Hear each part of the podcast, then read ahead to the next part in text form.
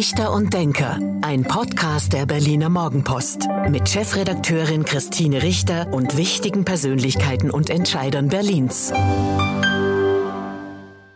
Hallo und guten Tag. Herzlich willkommen zum Podcast Richter und Denker der Berliner Morgenpost. Mein Name ist Christine Richter. Ich bin die Chefredakteurin der Berliner Morgenpost und heute denkt mit mir Professor Stefan Bröschler, der Landeswahlleiter. Ja, hallo Frau Richter. Ich freue mich da zu sein. Ja, wunderbar. Vielen Dank, dass Sie zu uns an die Friedrichstraße gekommen sind. Wir wollen natürlich über die Wahlen am 12. Februar reden, über das, was schiefgelaufen ist, was jetzt anders läuft. Aber erstmal meine Frage, was hat Sie denn geritten, dass Sie sich auf dieses Abenteuer einlassen? Ja, es ist ein Abenteuer, auf das ich mich eingelassen habe. Ähm, meine Motivation war, dass ich ja in der Expertenkommission äh, Wahlen in Berlin mitgearbeitet habe. Da haben wir sehr gründlich über die Frage, was sind die Ursachen für die Wahlpannen 2021 gewesen, diskutiert. Wir haben eine Reihe von Handlungsempfehlungen ähm, äh, formuliert. Und da war natürlich mein Interesse, als ich gefragt wurde, ähm, ähm, möchten Sie das Amt des Landeswahlleiters übernehmen, dass ich mir überlegt habe, ja, das wäre jetzt eine, eine klasse Chance, diese Handlungsempfehlung tatsächlich in die Praxis umzusetzen. Also eine veränderte Form der Wahlorganisation, der Prozesse und auch der, der Unterstützung der Wahlhelfenden. Denn Demokratien äh, zeichnen sich dadurch aus, dass sie eben die Wahlen dort feste für die Demokratie sind, in Unterschied zu autokratischen Systemen. Wir müssen noch mal einen Schritt zurückgehen. Sie sind Professor an der Hochschule für Wirtschaft und Recht in Berlin und in dieser Funktion oder wegen Ihrer Erfahrung in diese Kommission berufen worden. Ja, oder haben genau. Sie sich da beworben, haben gesagt, ich will diese Wahlpannen jetzt mal mit aufarbeiten oder wie kam es dazu, dass Sie in die Kommission überhaupt erst kamen? Es kam ehrlich gesagt dazu, ähm, dass mein Dekan mich angerufen hat, ähm, dass der RBB ein äh, Interview machen wollte und mein Dekan gesagt hat, Herr Bräuchler, Sie sind doch Politik- und Verwaltungswissenschaftler, können Sie das nicht mal aus dieser Sicht analysieren? Und äh, in diesem Interview habe ich den Vorschlag gemacht, eine Expertenkommission äh, einzurichten, weil ich das für, einen für einen guten ähm, Vorschlag hielt, um tatsächlich mal sozusagen alle Argumente auch auf den Tisch zu legen. Und das ist medial, ähm, ich hatte da überhaupt nicht mit gerechnet, Wann so durch die das Decke denn? gegangen. Das war dann nach der Wahl im September. Ja, genau. Das war äh, ein, ein oder zwei Wochen äh, danach. Äh, und äh, das hat dann so eine ähm, Dynamik in Gang gesetzt. Also Sie sind dann im Grunde durch dieses Fernsehinterview beim Radiointerview. Rundfunk, äh, Radiointerview Ja. beim Rundfunk Berlin-Brandenburg ähm, von der Politik entdeckt worden. Ja. Wer hat Sie denn da angesprochen?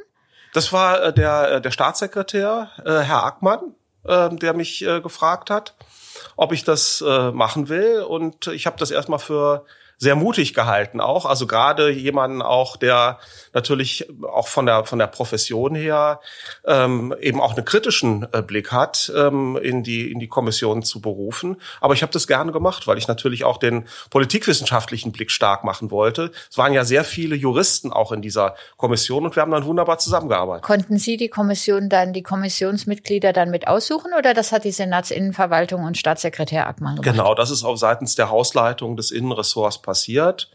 Äh, Ich bin halt gefragt worden und ähm, ja, habe mich dann zur ersten Sitzung dann eingefunden und dann haben wir uns sozusagen über ungefähr ein, ein halbes Jahr dann ähm, zusammengefunden, zum Teil auch zusammengerauft, weil es waren ja ganz unterschiedliche Positionen in dieser ähm, Kommission vertreten. Also zum einen die, die Innenperspektive, also diejenigen, die hauptamtlich an den Vorbereitungen und der Durchführung der Wahlen beteiligt waren und zum Zweiten eben Wissenschaftler und andere Expertinnen und Experten, die eben quasi nicht in diese unmittelbare Umsetzung hauptamtlich eingebunden waren. Das waren natürlich zwei ganz unterschiedliche Perspektiven und das war ein sehr konstruktiver, aber zum Teil auch eben ein konfliktärer Prozess.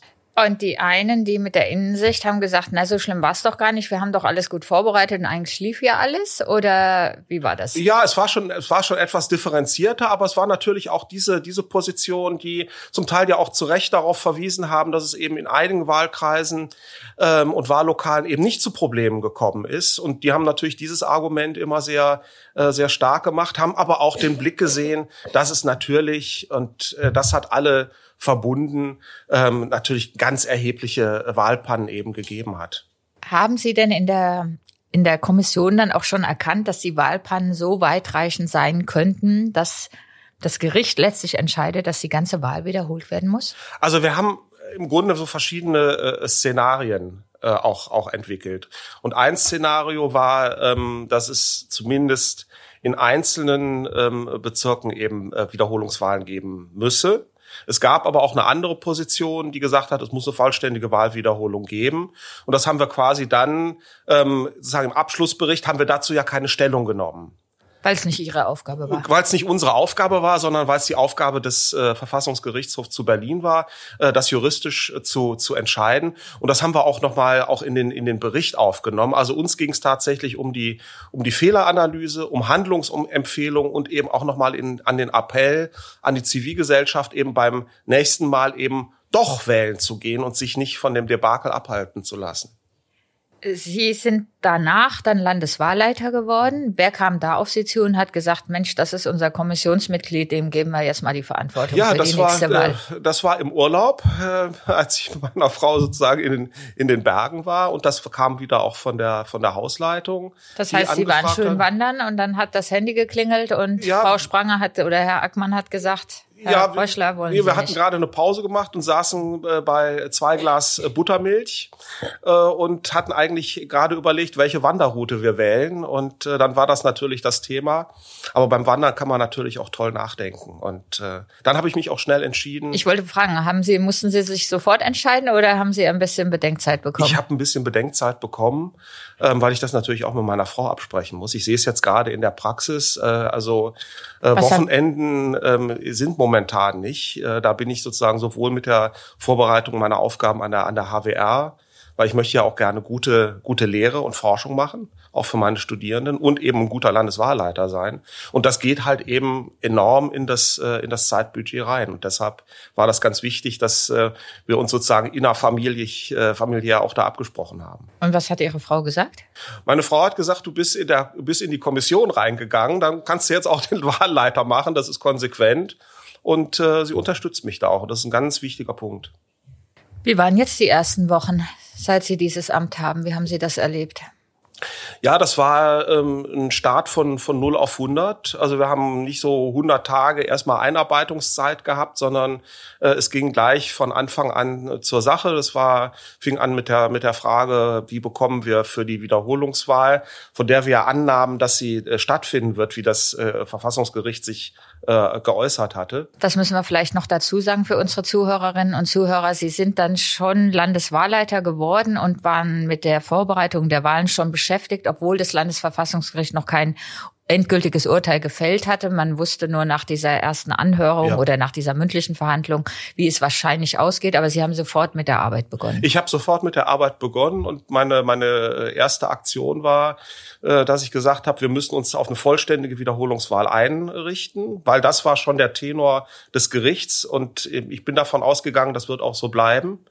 Die Situation ist ja mit, den, mit dem Papier nicht so ganz einfach. Hier sozusagen spielt wieder der, der Ukraine-Krieg äh, Russlands rein. Da sind halt zwei große Papierfabriken zerstört worden. Und äh, ohne, ohne Papier gibt es keine, keine Wahlen. Das war sozusagen die erste wichtige Entscheidung. Sie mussten erstmal Papier beschaffen genau, für die Wahlzettel. Ganz genau. Ne?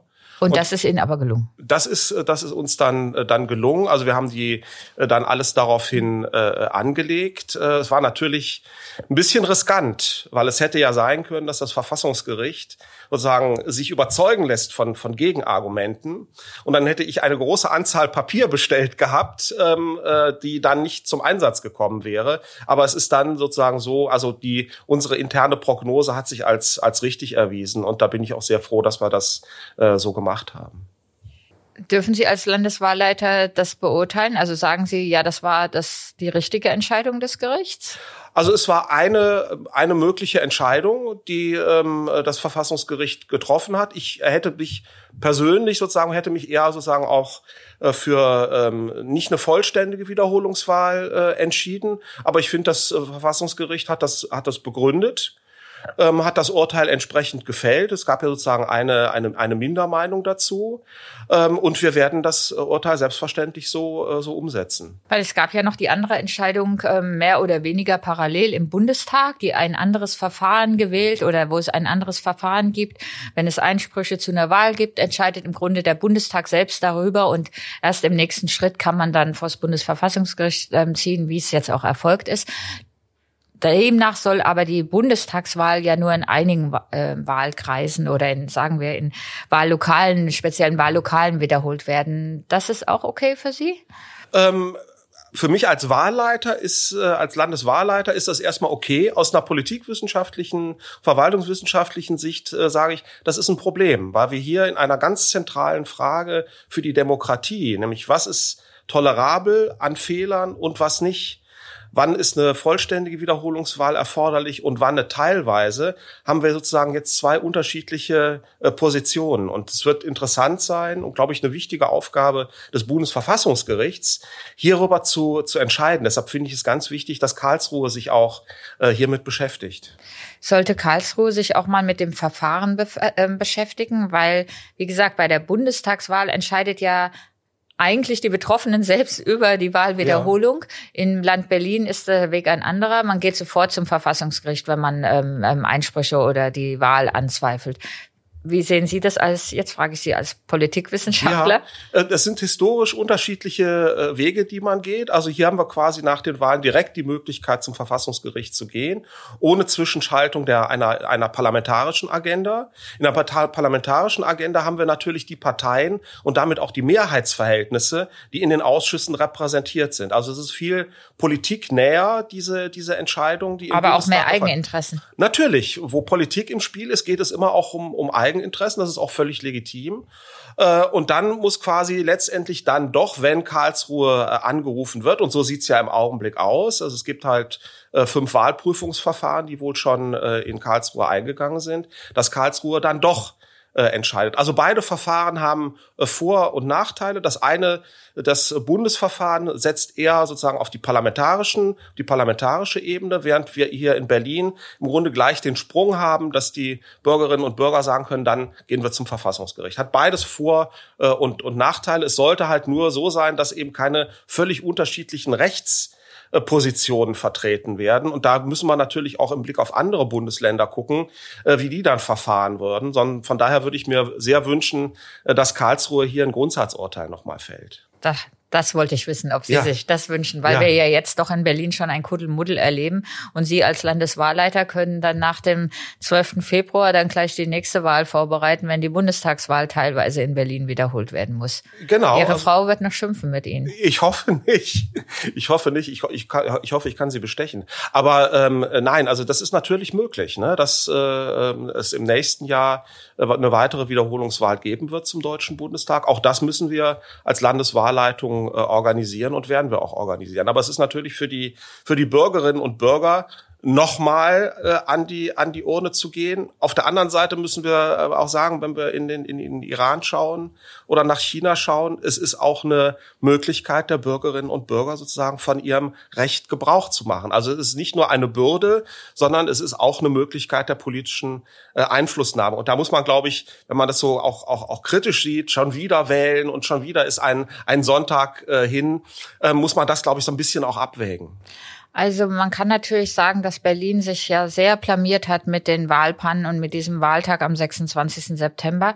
Auf der anderen Seite ist es natürlich, spricht es, finde ich, auch schon für unseren Rechtsstaat, dass ein Landesverfassungsgericht entscheiden kann, die Wahl muss komplett wiederholt werden. Also dass die Überprüfung der Wahl und das, was schiefgelaufen ist, schon zu so einem Ergebnis führt, stärkt eigentlich unseren Rechtsstaat. Bei allem Entsetzen oder Ärger über die Wahlpannen und die Wahlwiederholung, finde ich, muss man das auch immer sehen. Also auch wenn wir dadurch natürlich noch einmal wählen gehen müssen und vielleicht mit der Bundestagswahl einige ja auch zweimal. Ja, es zeigt ja eine, wenn ich das kurz einflächen darf, es zeigt ja eine, eine Eigenschaft von Demokratien, die autokratische Systeme eben nicht haben. Wir sind eben lernfähig und wir sind korrekturfähig.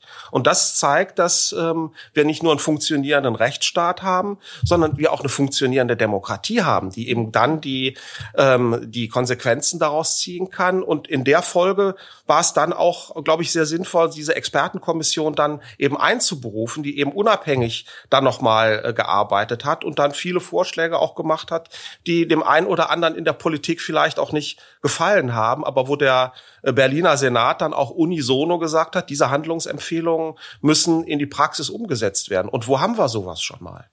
Sie haben dann angefangen, Papier zu besorgen für die Wahlzettel. Was haben Sie denn noch alles machen müssen? Oh, eine ganze Reihe. Also ein wichtiger Punkt war, nochmal ähm, in, das, in das Gespräch zu kommen und in die Zusammenarbeit zu kommen mit den, mit den Bezirken. Weil die Bezirke sind im Grunde die Kraftwerke für die, für die Wahlen. Die müssen die Wahllokale äh, organisieren. Äh, die sind ganz entscheidend an den Schulungen beteiligt. Und hier haben wir ja in Berlin das Problem, was wir auch in anderen Bereichen haben, ähm, dass es immer so ein Ping-Pong gibt, Verantwortungs-Ping-Pong zwischen der Landesebene und der Bezirksebene. Und da war mir quasi von Anfang an gleich wichtig, mit den Bezirken auf Augenhöhe zu kommunizieren. Also zu sagen, was ist jetzt eine, wir haben nicht nur ein gesamt, gesamtstädtisches Problem, sondern eine gesamtstädtische Aufgabe und wir müssen quasi die nächsten Wahlen, auch die Wiederholungswahlen, es geht ja 24, 25 und 26 weiter mit den Wahlen, da müssen wir zu einer neuen Form der Zusammenarbeit kommen.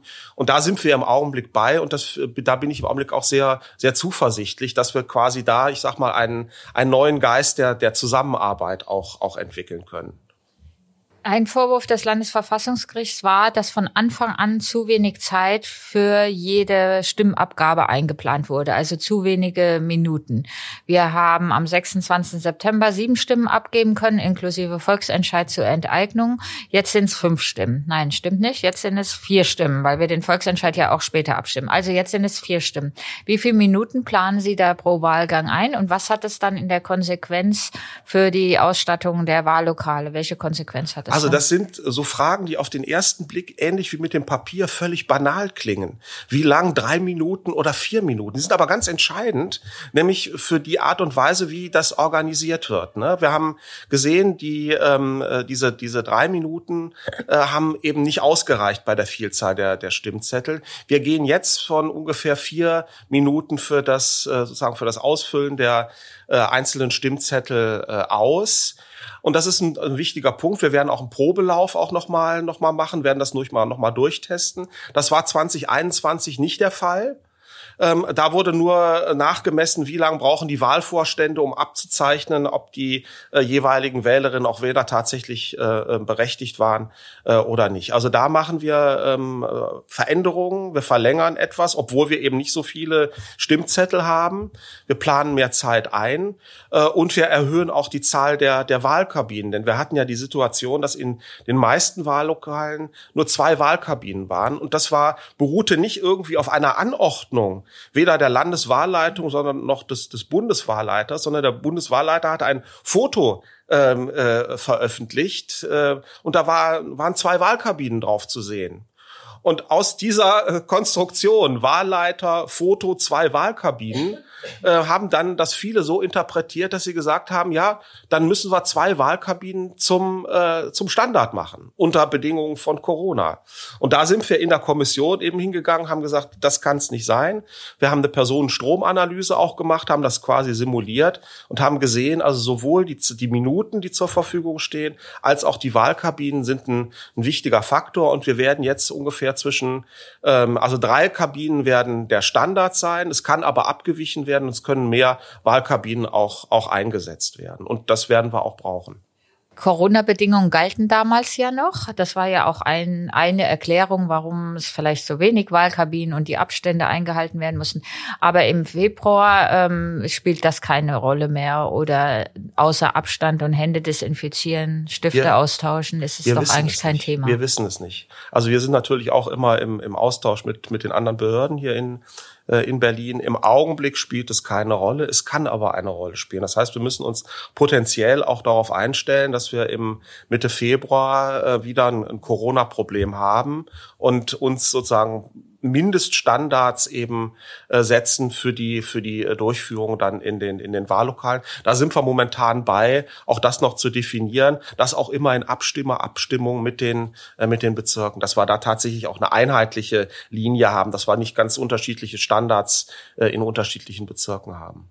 Im Nachhinein nach der Wahl hatten wir gelernt, dass ähm, die Schulungen unzureichend waren. Also die Schulungen der Wahlvorstände als auch derjenigen, die dann ähm, bei den Wahlen geholfen haben. Es gab wohl Videos, die wurden aber vielleicht gar nicht angeguckt oder die Menschen, die da mitgeholfen haben, haben es nicht gemacht. Ähm, wie ändern Sie das? Wie organisieren Sie die notwendigen Schulungen? Also wir sind, wir, wir haben im Grunde zwei Zeithorizonte. Der eine Zeithorizont ist ein ganz kurzer. Das sind die 90 Tage, die wir haben für die Wiederholungswahl.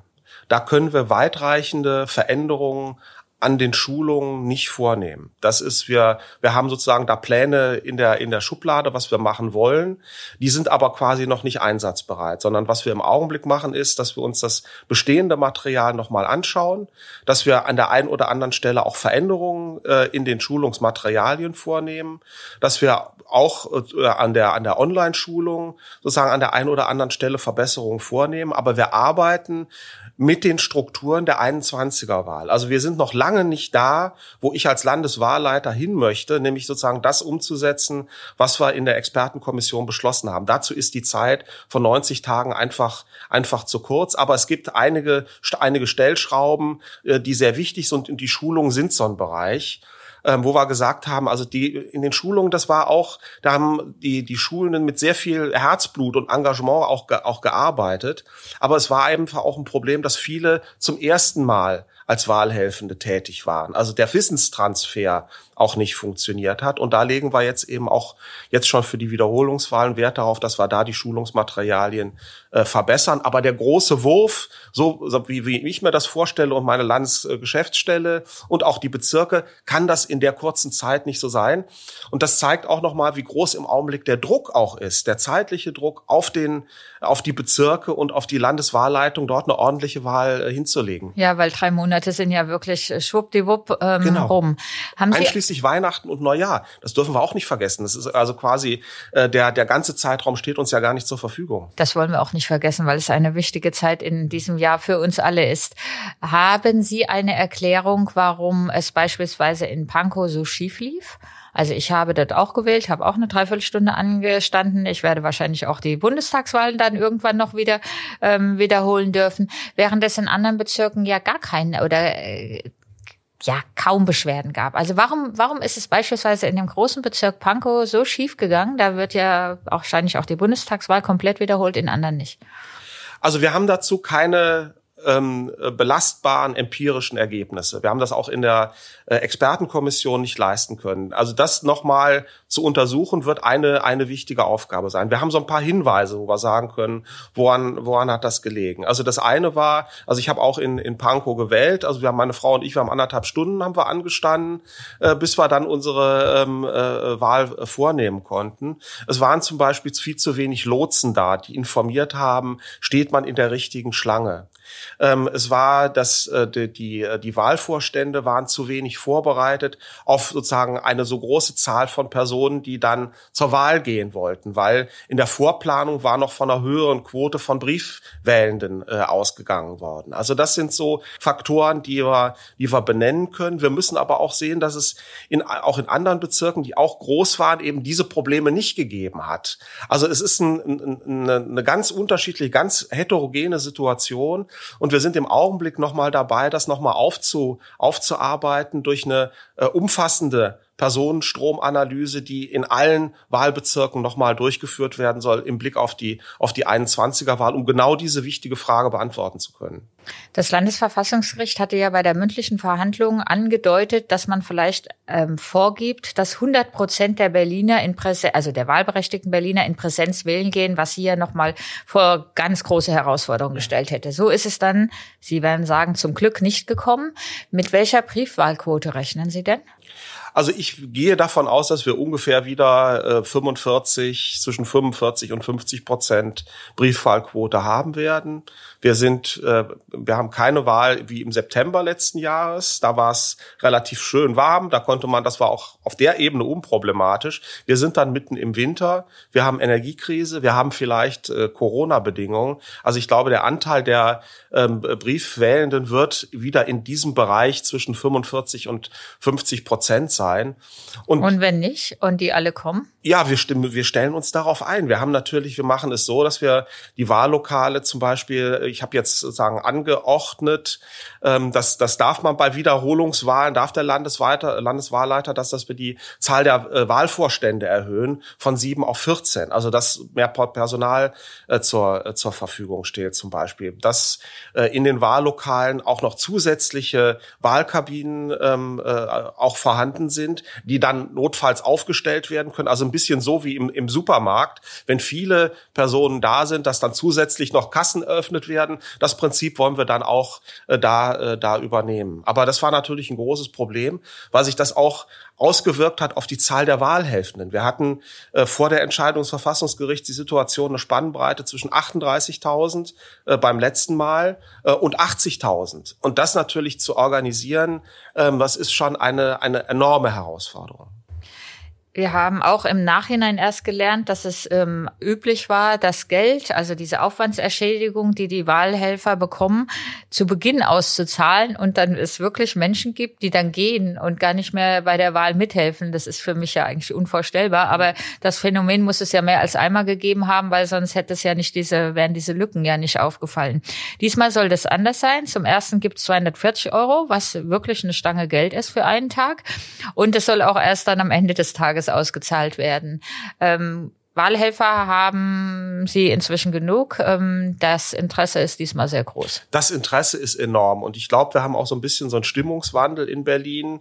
Ähm, nicht nur zu sagen, es ist 21 schiefgelaufen, sondern viele Berlinerinnen und Berliner sagen auch, wir müssen jetzt mithelfen, ähm, dass die Wiederholungswahl funktioniert. Und da sind diese bis zu 240, 240 Euro. Euro ein, ein enormer Anreiz. Ich habe es bei mir in meinen, meinen Seminaren äh, äh, gesagt mit meinen Studierenden. Die waren natürlich sofort begeistert haben sich sozusagen kollektiv gemeldet. Das ist ein ganz wichtiger, äh, ein ganz wichtiger Punkt. Es sind bis zu 240 Euro, ist ein bisschen nochmal abgestuft. Also 240 Euro sind für die, für die Wahlvorstände äh, in den Urnenwahllokalen und äh, die anderen Wahlhelfenden. Und diejenigen, die Briefwahl, im Briefwahlbereich äh, arbeiten als Wahlhelfende, äh, dann erst nachmittags anfangen, die bekommen 200 Euro. Es kommt aber noch ein bisschen was da drauf, nämlich wenn man die Schulungen äh, besucht hat, dann gibt es, glaube ich, nochmal zwischen 20 und und 30 Euro. Und dieses Phänomen am Anfang, das auszuzahlen, ich habe mich auch mal umgehört in den Bezirken, flächendeckend war das nicht der Fall, aber es ist vorgekommen und das geht natürlich überhaupt nicht, ähm, sondern diesmal wird es so sein, die bekommen das Geld auch nicht sozusagen am Ende des Tages, sondern weil 240 Euro, das wären ja bei vielen Wahlhäfen eine ganz enorme Summen, das wird dann aufs Konto überwiesen. Also das haben wir sozusagen geregelt. Und es wird auch kontrolliert, wer kommt und wer wann geht, äh, dass wir da eine, eine, eine Übersicht haben. Und es gibt für die Mitarbeiter im öffentlichen Dienst, die, die mittun, ähm, auch mehr Freizeitausgleich als bislang üblich einen freien Tag, sondern es sind im Gespräch bis zu frei, drei genau. freie Tage. Ist okay? Für Sie? Ja, wir, wir brauchen ja, wir brauchen die Mitarbeiterinnen und Mitarbeiter aus dem öffentlichen Dienst, weil die sind sozusagen prädestiniert für die Aufgaben von Wahlvorständen. Die sind, kennen sich auch mit, mit rechtlichen Vorschriften aus. Von daher haben wir quasi dieses Angebot gemacht, bis zu 240 Euro oder eine Ausgleichsregelung äh, bis zu drei Tage. Und ich bin mal gespannt, welche Variante der öffentliche Dienst wählt. Ich habe jetzt auch mit einigen gesprochen, die gesagt haben, ach, dann nehme ich lieber die 240 Euro, mache einen schönen Abend mit der, mit der, mit der Familie. Also da müssen wir, wissen wir am Ende des Tages mehr, wie das tatsächlich in Anspruch genommen wird. Ja, auf die Auswertung bin ich dann auch gespannt. Ja. Oder die Berliner Morgenpost wird sicherlich dann auch darüber berichten. Jetzt hatten wir noch ein Thema, mit dem Sie sich ähm, beschäftigen mussten und da auch gleich in die politische Diskussion reingekommen sind. Ähm, der Volksentscheid für ähm, die Klimaziele, die also schon im Jahr 2030 ähm, erreicht werden sollen und nicht erst 2040, dass Berlin klimaneutral wird, war erfolgreich. Ähm, es gab von den Grünen, aber auch von den Linken den Wunsch, dass man diesen Volksentscheid parallel zum am 12. Februar abstimmt. Kommt jetzt doch nicht so. Darüber sind Sie das begrüße ich sehr, ähm, weil es äh, unsere Arbeit enorm erleichtert und die, äh, die Chancen, dass wir quasi eine reibungslose Wahl hinbekommen, enorm erhöht. Weil ich habe mich in der Tat geäußert dazu, weil ich ja es als meine Pflicht ansehe, als Landeswahlleiter, wenn ich gravierende Probleme sehe im Blick auf die Durchführung von Wahlen und Entscheidungen und, und Volksentscheiden, da im Vorhinein darauf äh, hinzuweisen. Äh, hinterher hätte man ja zu Recht gefragt, äh, lieber Landeswahlleiter, wenn du da ein Problem gesehen hast, warum hast du das nicht äh, äh, artikuliert?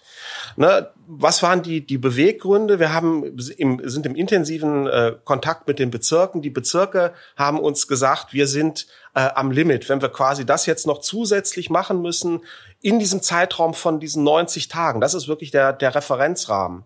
Im Rahmen von, einer, ähm, von einem Jahr hätte man vielleicht da nochmal das zu einer anderen Einschätzung kommen können. Aber wichtig ist auch eine rechtliche Einschätzung. Nach äh, dem, äh, dem Abstimmungsgesetz Berlin muss, wenn man äh, die Wahlen mit dem Volksentscheid zusammenlegt, müssen vier Monate sozusagen verstrichen sein.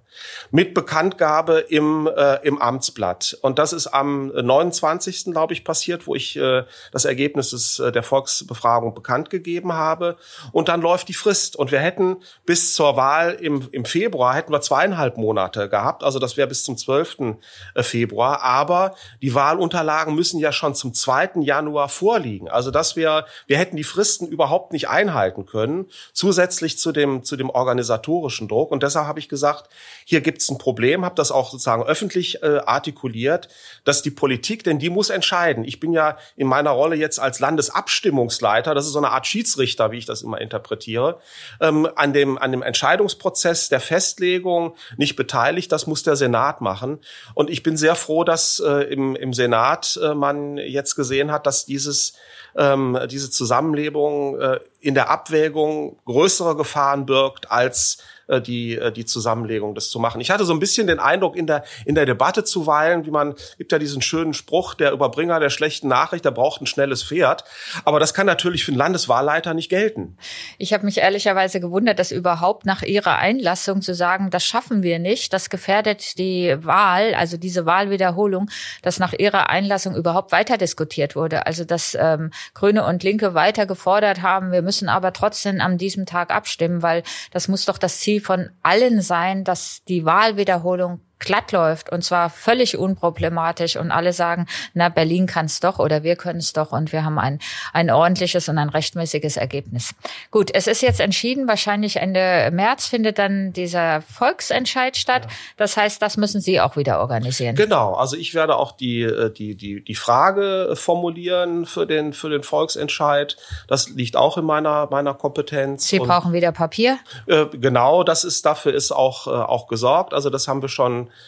äh, jetzt auch, auch sichergestellt. Wir werden, da haben wir haben eine gute Druckerei, denn man kann nicht einfach zu einem, ich sag mal, einem Copyshop gehen oder einem Online-Händler äh, und sagen, wir brauchen jetzt eine bestimmte Anzahl von Papier, sondern da gibt es Kriterien. Wir müssen Fristen einhalten, wir brauchen eine bestimmte Papierqualität äh, etc. Also das ist quasi nicht so einfach äh, zu drucken wie eine, wie eine Schülerzeitung, die ich damals äh, auch mitgegründet habe und wie wir das gemacht haben. Das ist einfach nochmal ein anderes Kaliber und ähm, da wäre auch meine Bitte sozusagen auch die, die, die Komplexität dieses, dieses Vorgangs, also auch des Druckens von äh, Wahlzetteln, die eben mit zu berücksichtigen. Und Sie brauchen wieder Wahlhelfer. Ja, ja, wir haben jetzt äh, ganz toll, ich war völlig überrascht, wir haben jetzt eine Zahl von 50.000 äh, Berlinerinnen und Berliner, nicht nur äh, aus Berlin, aber der ganz, ganz große Teil, die sich bereits gemeldet haben. Und wir hoffen natürlich, dass die dann eben auch für den, ähm, für den Volksentscheid dann ähm, zur, zur Verfügung stehen, den ich natürlich als, als in meiner Funktion dann voll unterstütze, also dass das auch gut organisiert wird. Denn das ist ja gar keine Frage. Wahlen und, und Volksabstimmungen gehören zusammen. Wir haben eine Ergänzung der, der parlamentarischen Demokratie durch direktdemokratische Elemente. Also es ist nicht eine Frage äh, der, der, der, der Rangfolge, sondern einfach, dass wir auch den, den Volksentscheid gut organisieren. Und da sind wir jetzt eben bei. Und da ist es eben wichtig, den Ende März Termin zu wählen und nicht den 2. April, denn dann hätten wir in Berlin wieder einen Halbmarathon. Das war fast das Schlusswort. Vielen Dank, Herr Bröchler. Wir machen aber zum Abschluss dieses Podcasts ein kleines Spiel. Oh ja. Sie ergänzen spontan den Satz, den ich Ihnen vorgebe. Auf los geht's los. Oh ja. An den Berlinern mag ich. Äh, ihre, ihre Offenheit. Mein Lieblingsort in Berlin ist? Ähm, Pankow, der Bürgerpark. Die Wahlwiederholung ist richtig, weil? Weil wir zeigen, dass wir ähm, Probleme so bearbeiten können, dass wir aus ihnen lernen. Äh, und dafür ist diese Wiederholungswahl notwendig. Mein Vorbild ist? Oh, habe ich verschiedene. Da ist der ähm, Herr Bonhoeffer sozusagen aus diesem äh, religiösen Widerstandskämpfer gegen die Nazis, aber auch Personen, ich sag mal wie wie Nelson Mandela oder oder Mahatma Gandhi. Mahatma Gandhi. Vom Senat wünsche ich mir ähm, weiterhin Unterstützung bei meinen Plänen und über die Wiederholungswahl hinaus bei der Schaffung eines Landeswahlamtes äh, und der Stärkung des Landeswahlleiters, denn ich bin ja noch König ohne Land. Kennenlernen würde ich gerne einmal. Ähm, das Bord, das Restaurant im äh, Berliner Fernsehturm. Da war ich nämlich noch nicht. die Lehre, die Arbeit, also die Lehre, die Arbeit mit den Studierenden, die Lehre an der Hochschule bedeutet mir? Enorm viel. Das, da schlägt mein, mein ganzes Herz auf, wie jetzt auch für meine Arbeit als Landeswahlleiter. Äh, Aber das ist mein, mein ganz besondere, meine ganz besondere Orientierung, auf die ich viele Jahre hin gearbeitet habe und wo ich auch immer viel positives Feedback bekomme. Meine Freizeit verbringe ich am liebsten? Derzeit am Schreibtisch. Die sozialen Medien sind? ein enorm wichtiger Faktor für die politische Kommunikation, deren wichtige Bedeutung wir noch gar nicht erkannt haben. Und für das neue Jahr erhoffe ich mir, dass die Wiederholungswahlen und der Volksentscheid äh, gut gelingen werden und wir den Ansprüchen der Berlinerinnen und Berliner gerecht werden können. Vielen Dank, Herr Bröchler. Das war der Podcast Richter und Denker der Berliner Morgenpost. Mein Name ist Christine Richter. Ich bin die Chefredakteurin der Berliner Morgenpost und heute hat mit mir gedacht der Landeswahlleiter Stefan Bröchler. Vielen Dank. Sehr gerne. Das war Richter und Denker. Vielen Dank fürs Zuhören. Schalten Sie nächste Woche wieder ein zu einer neuen Folge mit Berliner Morgenpost Chefredakteurin Christine Richter.